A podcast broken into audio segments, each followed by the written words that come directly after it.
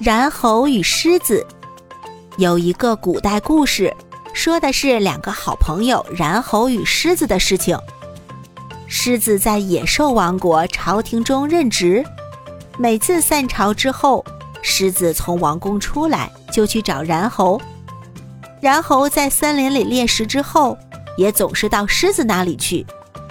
他们天天在一起散步，路上。经常习惯于自由自在地谈论各种事情，统治和公民权，朝廷及其机构，法律及其权限，宗教和各种教派，贫与富，国家的盛衰，各种教育，饥馑与富足，领导及其成就。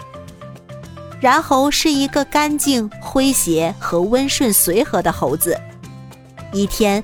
他突然说出了对狮子某项提议的不同意见，狮子猛地转向然猴，用怒吼对他进行恐吓。狮子吼完后，然猴鼓足勇气对他说：“哦，狮子，现在我知道你错在哪儿了。每当你用发怒和吼叫代替有理智的谈话时，就是你做错事的时候。这种脾气无助于增加友谊。”狮子想捉住然猴，教训他一顿，好让然猴知道知道自己是如何看不起他。但是然后已经爬上了树，正在树上向着下面的狮子笑。多年的友谊和互敬因气恼和歧视而毁灭了。